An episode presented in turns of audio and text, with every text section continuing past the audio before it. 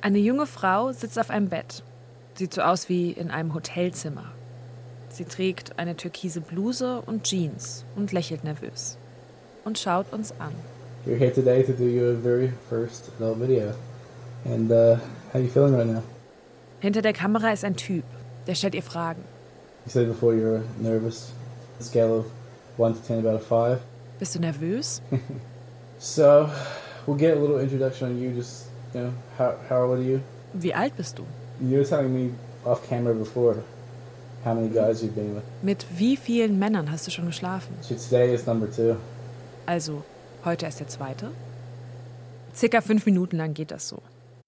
Dann kommt ein anderer Typ ins Bild. Und die junge Frau und der Typ haben Sex auf dem Hotelbett. Und das wirkt dann eigentlich fast wie ein typischer Porno. Aber ein ganz typischer Porno ist das sicher nicht. Das Video ist von Girls Do Porn. Das war eine Pornoproduktionsfirma aus San Diego in Kalifornien mit einem klaren Konzept. Junge Frauen, die noch nie einen Porno gedreht haben und die, Zitat, exklusiv bei Girls Do Porn das erste Mal Sex vor der Kamera haben. So stand es in der Beschreibung auf dem Pornhub-Channel. Und damit war Girls Do Porn ziemlich erfolgreich. Allein der Pornhub-Kanal hatte fast 700.000 Abonnenten. Auf dem Internetforum Reddit gab es eigene Fanforen. Heute ist einer der Gründer in Haft. Der andere ist auf der Flucht vor dem FBI. Denn Girls to Porn war nicht nur ein Pornhub Premium-Partner, sondern eine kriminelle Vereinigung. In der Anklage gegen sie steht, die Macher sollen Frauen dazu gedrängt haben, Pornos zu drehen. Systematisch durch Lügen, falsche Versprechen und Einschüchterungstaktiken. Dann haben sie die Videos auf Pornhub veröffentlicht, obwohl sie vorher versprochen hatten, genau das nicht zu tun. Und damit mehr als eine Million Dollar Gewinn gemacht. Jahrelang haben einige der Opfer gekämpft, gefleht, mit Anwälten gedroht. Jahrelang blieben die Videos online, auf dem offiziellen Pornhub-Kanal. Erst im Oktober 2019 hat Pornhub reagiert und die Videos runtergenommen. Das ist ein ziemlich extremer Fall. Einer, in dem das FBI involviert war, in dem es zu einer Strafverfolgung kam. Und dieser Fall macht etwas ganz Fundamentales sichtbar. Etwas, das Pornhub noch sehr viel Ärger einbringen wird. Immer wieder landen Menschen gegen ihren Willen auf Pornhub. Weil sie Bilder von sich selbst machen, an den Freund schicken und der sie dann hochlädt. Weil sie Videos auf einer Cloud speichern und die dann gehackt wird. Weil Typen Kameras auf Toiletten verstecken und die Videos dann teilen. Oder weil Menschen Vergewaltigungen filmen. Und plötzlich können sich das Millionen Menschen anschauen. Ihr hört Wild Wild Web, der Pornhub-Effekt. Der Podcast über ein Unternehmen, das eine ganze Industrie und unsere Sexualität verändert hat. Ohne dass wir es gemerkt haben. Ich bin Janne Knödler. Und ich, André der Hörmeier.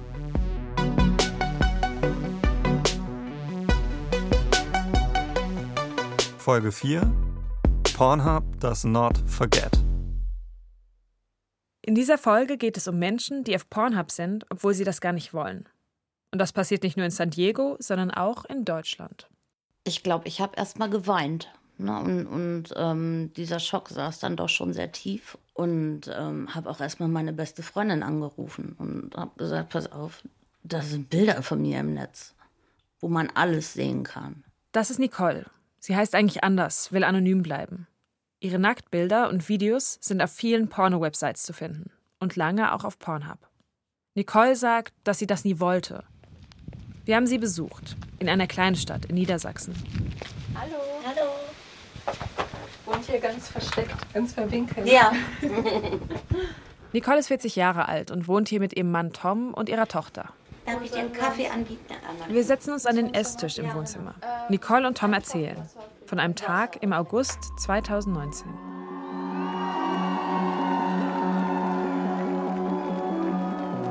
An diesem Sommertag sind sie auf einem Festival in Hildesheim. Mira Luna heißt es. Ist so ein Gothic-Festival. Eins der größten Treffen der Szene. Es gibt einen Mittelaltermarkt und die Bands, die da auftreten, heißen Death Stars oder Suicide Commando. Nicole und Tom fahren eigentlich jedes Jahr dahin. Gemeinsam mit ihren besten Freunden campen sie da. Und viele Leute tragen Kostüme, viel Kajal, haben aufwendige Frisuren. Wir stehen so ein bisschen auf das Barocke, das heißt, ich trage Corsage mit Reifrock und äh, Tom trägt dann Zylinder und Gehrock und ähm, ja und Gehstock, also schon ein bisschen herausgeputzter. Nicole und Tom flanieren über das Gelände, hören sich die Konzerte an. Direkt nach dem Festival, als sie wieder zu Hause sind, will Tom schauen, ob jemand Fotos von den beiden in ihren Kostümen gemacht hat. Dafür lädt er in einer Suchmaschine ein Bild von sich und Nicole hoch. Ich sitze bei uns auf der Terrasse, Nicole schläft noch und ich war gespannt, ob jemand, der uns fotografiert hat, schon Bilder hochgeladen hat. Aber es sind nicht die Festivalbilder, die er sieht.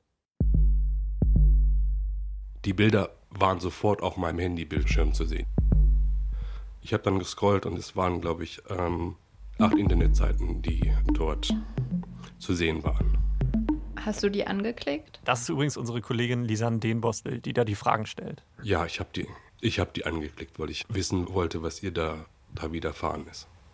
Ich wusste nicht, wie ich damit umgehen sollte, ihr zu erklären, dass ich, dass ich diese Fotos gefunden habe. Als Nicole dann aufgestanden ist, hat sie sofort gemerkt, dass mit mir irgendetwas ist. Was hast du gedacht, als Tom dir die Bilder gezeigt hat? Oder hat er dir die Bilder überhaupt gezeigt? Nein, also erstmal hat er mir das gesagt, dass, dass ähm, ich da so im Internet zu finden bin. Und ähm, naja, dann kamen diese ganzen Geschichten halt auch wieder hoch. Ne? Und ähm, dann sind mir so teilweise Szenen wieder in, ins Gedächtnis gekommen, wo ich mir dann dachte, ich, ich hätte die eigentlich weit genug verdrängt. Ähm, ich war natürlich geschockt. Also das ist das, was man eigentlich so sagen kann, einfach nur geschockt.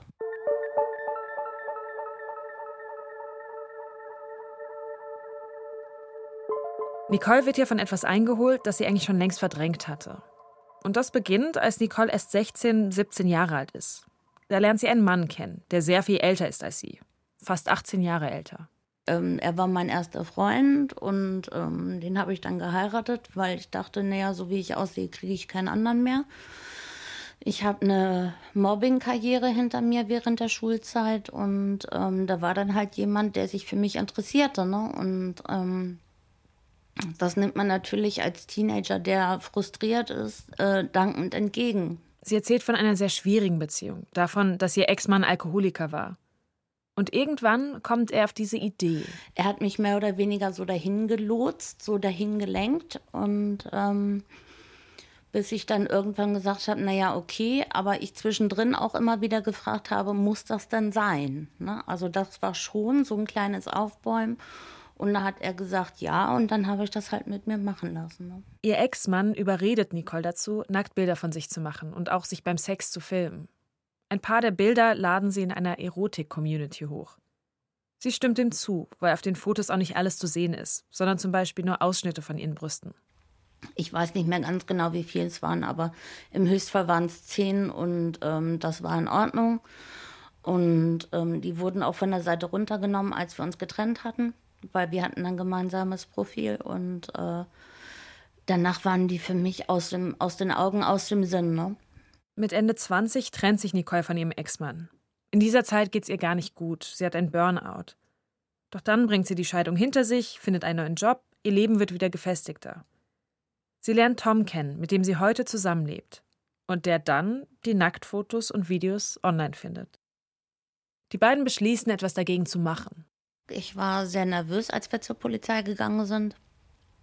Ähm, hatte bei der Polizei darum gebeten, dass wir mit einer Polizistin die Anzeige aufnehmen.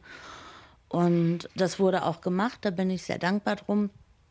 Ich hatte gehofft, dass mir da irgendwie geholfen wird. Ne? Und ähm, dass ich einen Ansprechpartner habe und uns geholfen wird, mit dieser Situation auch irgendwie umzugehen. Aber das war leider nicht der Fall auch wenn ich Opfer bin, ich habe mich geschämt, ich habe mich schuldig gefühlt und ähm, wurde leider auch bei der Polizei nicht so wirklich aufgefangen von, vom empathischen Verhalten irgendwie. Also es war wie so eine Art Fremdschämen von der Polizistin und ähm, ja, und dann ging unsere Odyssee eigentlich erst richtig los. Nicole und Tom sind keine Experten.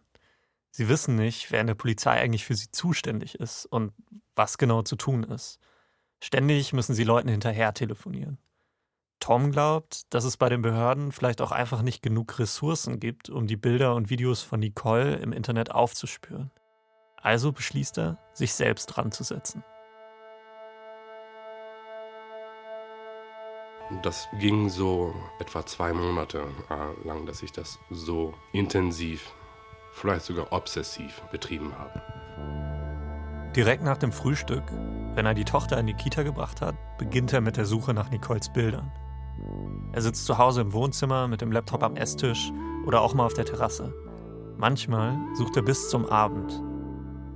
Es, es hat sich irgendwie verselbstständigt. Das ist äh, wie Tom schon sagte, so eine, so eine Obsession geworden. Ne? Und ähm, wo ich dann halt auch manchmal auch schon gesagt habe, reicht dann für heute. Ne?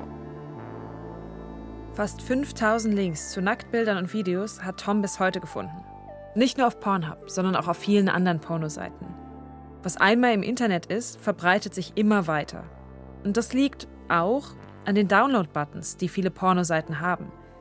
Die machen es ganz einfach, einen Porno herunterzuladen und dann woanders wieder hochzuladen. Aus einem einzigen Link werden so schnell Hunderte, Tausende. Ich fühle mich als Opfer vergewaltigt, wirklich, ähm, weil ich gezwungen wurde, mich so dadurch im Internet zu präsentieren. Ähm, ich arbeite auch noch in einem öffentlichen Job, also von daher äh, nochmal ärgerlich. Aber im Prinzip fühle ich mich psychisch vergewaltigt von den Tätern. Die Bilder und Videos bestimmen ihren Alltag immer mehr. Nicole hat Angst, erkannt zu werden und verändert deshalb sogar ihr Aussehen. Ja, meine Frisur ist anders, meine Haarfarbe ist mittlerweile anders. Ähm, als es rauskam, dass die Bilder draußen sind, habe ich mich ähm, wie so ein Promi vermummt, also nur noch mit, mit Cappy und Sonnenbrille irgendwie durch die Gegend. Ähm, wenn ich einkaufen musste, dann habe ich Panikattacken gekriegt, weil ich das Gefühl hatte, ich werde erkannt. Das war ein großer Kraftakt. Ist es denn aber auch mal vorgekommen, dass du erkannt worden bist? Ich glaube nicht. Ich glaube nicht. Also äh, im Prinzip ist es von meinem Kopf her so, dass keiner öffentlich zugeben würde, hey, ich bin auf den Seiten und ich habe dich gesehen. Ich glaube nicht, dass das mal vorkommt. Aber in meinem Kopf spielen sich dann ganz andere Szenen ab. Was Nicole auch belastet, sind ihre Schuldgefühle. Sie ist wütend auf sich. Wütend, dass sie zugelassen hat, fotografiert und gefilmt zu werden. Aber der, der wirklich schuld daran ist, dass ihre Bilder jetzt überall sind, der, der sie vermutlich hochgeladen hat, der kommt erstmal davon. Im November 2019 bekommt Nicole einen Brief. Bei uns kommt die Post immer recht spät und ähm, ich saß dann in der Küche, hab's gelesen und äh, ja, ich habe resigniert. Tom ist wütend geworden und ähm, ich habe da schon gesagt, ja, okay, dann, dann ist es halt so. Ne? Die Staatsanwaltschaft schreibt ihr, dass sie das Verfahren einstellt, wegen mangelndem öffentlichen Interesse. Hättest du denn damit gerechnet, dass die Absage kommt? Nein, hätte ich nicht mit gerechnet. Und ähm, bei so einer Anzahl an an Bildern, die, die, die Tom gefunden hatte, ähm, hätte ich nicht damit gerechnet, dass es kein öffentliches Interesse ist. Die Staatsanwaltschaft sagt, sie schreitet in solchen Fällen nur ein, wenn die breite Bevölkerung ein Interesse daran hat, dass der Täter bestraft wird. Wann das zutrifft, lässt sich nicht so genau sagen. Das ist Ermessenssache. Aber in Nicoles Fall wurde eben entschieden, hier geht es um eine private Streitigkeit zwischen Nicole und ihrem Ex-Mann. Also kein öffentliches Interesse. Nicole ist damit nicht allein. Aktivisten, die sich mit dem Thema beschäftigen, sagen uns, dass solche Fälle von den Staatsanwaltschaften immer wieder eingestellt werden. Nicole hat jetzt noch die Möglichkeit, Privatklage gegen ihren Ex zu erheben. Das ist aber ziemlich schwierig, weil Nicole dann die Indizien erbringen muss, ohne Hilfe des Staates. Wie soll sie denn beweisen, dass ihr Ex die Fotos und Videos hochgeladen hat? Der streitet die Vorwürfe ja ab. Eben ein klassischer Fall von Aussage gegen Aussage. Aber es gibt ja noch jemand anderen, der zumindest indirekt Verantwortung trägt. Die Plattformen, also die Betreiber von Pornhub zum Beispiel. Können Betroffene wie Nicole nicht wenigstens die Seiten zur Verantwortung ziehen, die mit ihren Nacktbildern und Videos Geld machen? Die Antwort ist ein bisschen kompliziert. Die Betreiber solcher Plattformen, zum Beispiel Pornhub, sind nicht dazu verpflichtet, die Inhalte beim Upload zu prüfen. Aber wenn ein Nutzer die Seite darauf aufmerksam macht, dass seine oder ihre Rechte verletzt wurden, dann muss die Plattform den Inhalt runternehmen. Also erst, wenn Nicole sagt, hey, hier sind Nacktfotos von mir, die da nicht sein sollten, muss Pornhub die löschen. Und wenn Pornhub das nicht macht, dann können die auch dafür haften. Da kann sich Pornhub theoretisch natürlich ein bisschen drauf ausruhen. Solange sich keiner meldet, wird schon alles okay sein. Pornhub selbst behauptet aber, dass sie das Thema sehr ernst nehmen. Das sagen zumindest Faraz Antun und David Tassilo, die neuen Chefs. Good afternoon. My name is Faraz Antun. I'm the Chief Executive Officer of Les Entreprises MindGeek Canada. With me is David Tassilo, Chief Operations Officer 2013 kaufen die beiden den Pornhub-Mutterkonzern, also das gesamte Porno-Imperium von Fabian Thülmann, als der in Steuerprobleme gerät. Und sie geben Fabians altem Imperium einen neuen Namen, MindGeek, wächst in den nächsten Jahren danach weiter, macht durch immer lautere, verrücktere Werbeaktionen für sein Aushängeschild Pornhub auf sich aufmerksam. Die neuen Chefs, Entun und Tassillo, aber bleiben im Verborgenen. Man hört so gut wie nichts von ihnen bis sie Anfang dieses Jahres vor den Ethikausschuss des kanadischen Parlaments zitiert werden und dort aussagen müssen. We are grateful to the committee for the opportunity to speak with you today. Die Anhörung findet als Videocall statt. Die Mitglieder des Ethikkomitees sitzen zu Hause vor der Bücherwand oder in ihren Büros. Antun und Tassillo, beide im Anzug und mit Headsets auf dem Kopf, sitzen in einem Raum mit scheinbar goldenen Wänden. Die beiden Chefs von MindGeek versichern in glattem PR-Sprech, dass sie keine illegalen Inhalte auf ihren Seiten haben wollen. Even a single unlawful or non-consensual image on MindGeek's platforms is one too many.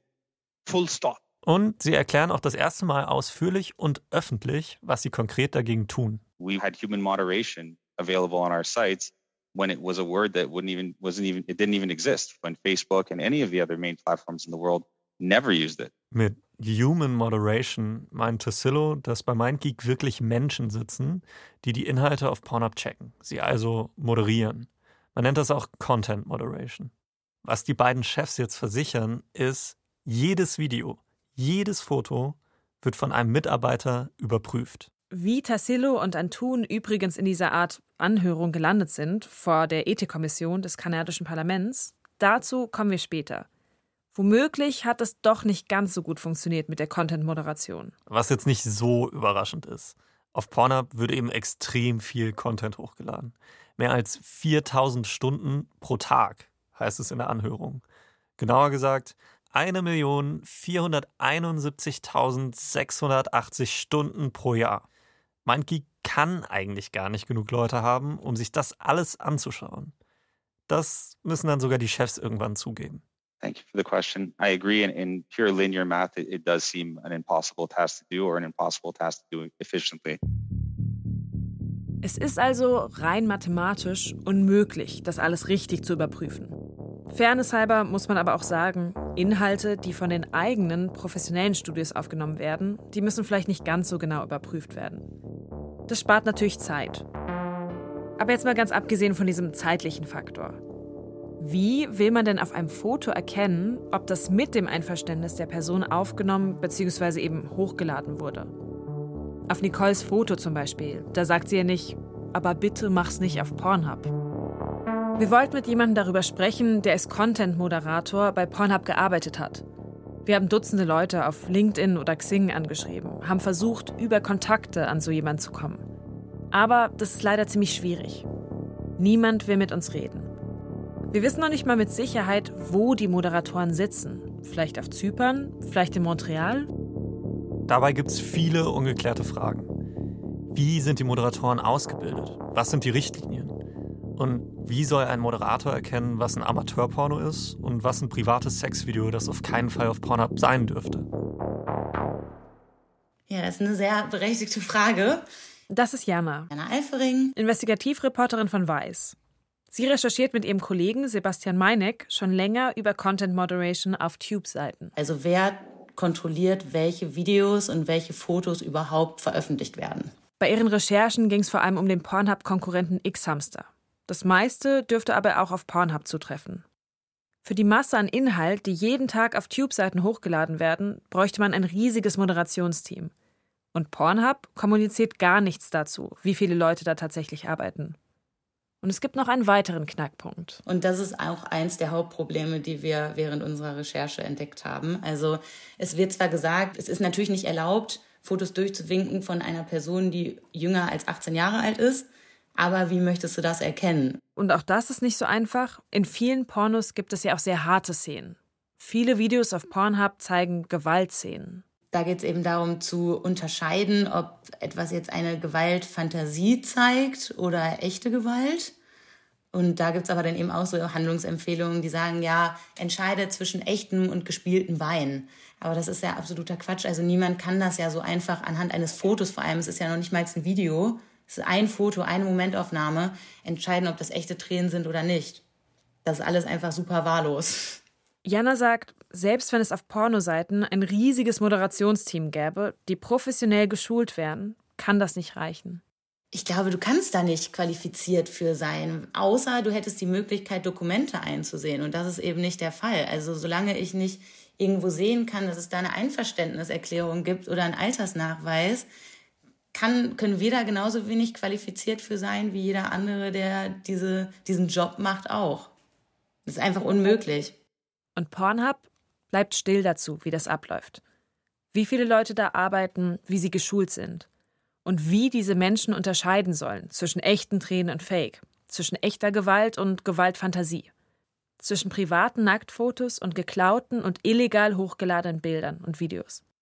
Aber wir wissen, dass da immer wieder Material ist, was da nicht sein dürfte.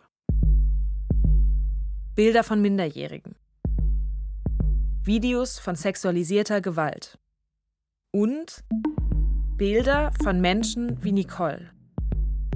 Hundertfach. Tausendfach.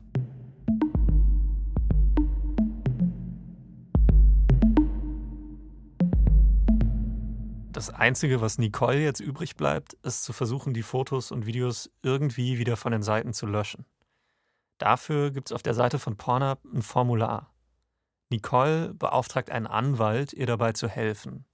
Moritz Ott von der Kanzlei Jüdemann Rechtsanwälte. Er stößt für sie das Notice and Takedown-Verfahren an. Davon haben wir vorhin schon kurz gehört. Wenn Nicole eine Pornoseite darauf hinweist, dass ihre Bilder ohne ihre Zustimmung online sind, müssen die die löschen. Aber ihr Anwalt Moritz Ott hatte auch schon andere Erfahrungen gemacht. Also es wird immer wieder probiert, ähm, da äh, irgendwelche Schlupflöcher zu schaffen. Im Großen und Ganzen funktioniert es aber gut. Wir haben versucht, die alten Links zu Nicoles Videos auf Pornhub zu öffnen. Da steht jetzt entweder Seite nicht gefunden oder Video has been flagged for verification in accordance with our Trust and Safety Policy. Da ist also nichts mehr zu sehen. Pornhub, so scheint es, hat auf Nicoles Anfrage reagiert.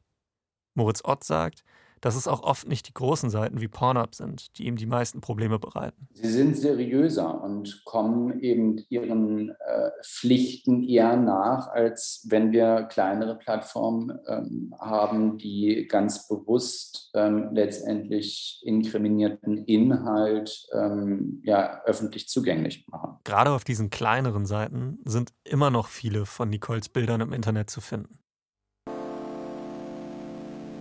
Trotzdem ist sie erstmal erleichtert, dass zumindest ein Teil wirklich verschwunden ist. Also nicht mehr abrufbar ist. Die meisten sind inzwischen offline. Bei jedem Löschvorgang fallen mir schon Steine vom Herzen.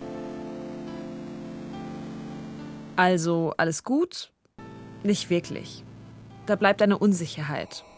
Wer garantiert Nicole, dass nicht irgendjemand ihre Fotos und Videos einfach wieder hochlädt? Das muss ja gar nicht ihr Ex sein. Jeder kann es ja irgendwo runtergeladen und gespeichert haben. Ich freue mich natürlich darüber, wenn es nicht so wird, aber ich bin da realistisch und ich, ich denke ganz einfach, dass das wieder aufploppen wird.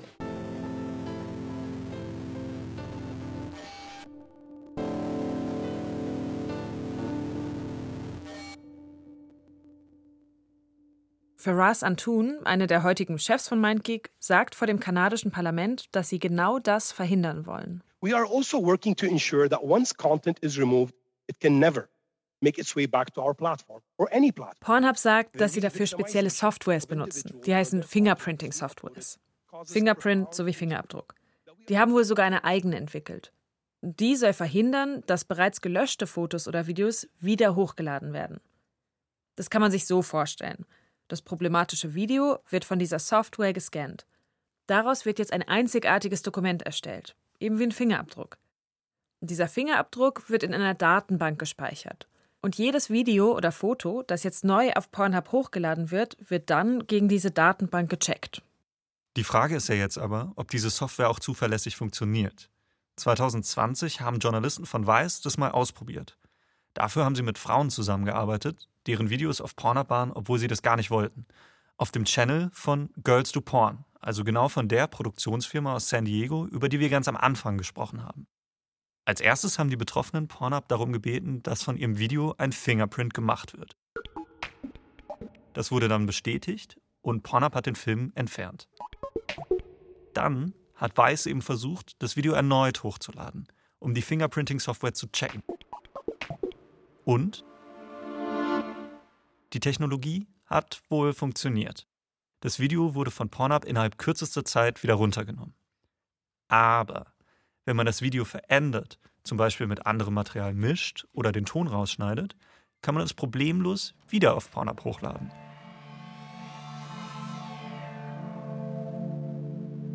Ist die fancy Fingerprinting-Software also nur eine Hightech-Fassade?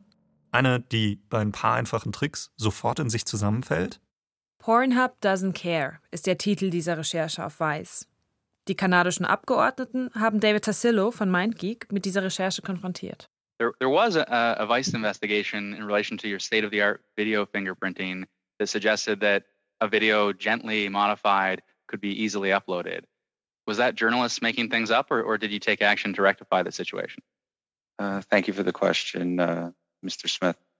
Uh, we we did realize over time that the uh, the model, the software that we were using from a third party wasn't perfect. Ja, die Software ist eben nicht perfekt. Klingt ziemlich unspektakulär, wie Tassilo das sagt. Und das ist es auch lange. Die illegalen Inhalte machen Pornhub über viele Jahre hinweg keine größeren Probleme. Manche sagen sogar, dass Pornhub von den illegalen Videos profitiert, weil sie Klicks bringen. Und Klicks sind Geld. Aber dann entpuppen sich diese Videos und Fotos als ziemlich große Gefahr für Pornhub. Größer, als auch wir am Anfang unserer Recherchen gedacht hätten. Das alles beginnt Anfang 2020. Die Zeit, in der ein aufkommendes Virus aus China die Nachrichten bestimmt. Gleichzeitig Quasi unter dem Radar der großen Nachrichtenwelt formiert sich in den USA eine Bewegung. Eine Bewegung gegen Pornhub, die über das Jahr hinweg immer größer wird. Bis es im Dezember 2020 zum Showdown kommt. In der New York Times erscheint ein Artikel. Wer ihn anklickt und öffnet, sieht als erstes das Foto einer jungen Frau. Eigentlich ist sie fast noch ein Kind. Und wie sie dasteht, wirkt sie schutzlos die Hände auf ihrem Bauch liegend, als wolle sie ihren Körper beschützen. Ihr Blick geht raus aus dem Foto, in die Ferne. Die Überschrift The Children of Pornhub. Was damals niemand ahnt und viele gar nicht für möglich halten, dieser Artikel könnte der Anfang vom Ende von Pornhub sein.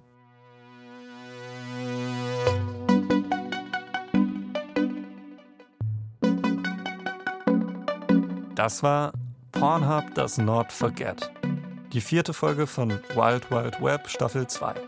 Der Pornhub-Effekt. Ein Podcast von Janne Knödler, Sophia Baumann, Hannes Stepputat und mir, André der Hörmeier. Der Pornhub-Effekt beruht auf einem Podcast-Projekt der Klasse 58a der Deutschen Journalistenschule. Ton und Technik Robin Ault. Regie André der Hörmeier. Redaktion Till Ottlitz und Klaus Uhrig. Wild Wild Web ist eine Produktion des Bayerischen Rundfunks 2021. Alle Folgen gibt's in der ARD Audiothek, auf Spotify und überall da, wo es Podcasts gibt. Wenn euch der Pornhub-Effekt gefällt, dann klickt doch auf Abonnieren und gebt uns ein paar Sterne. Bayern 3 True Crime.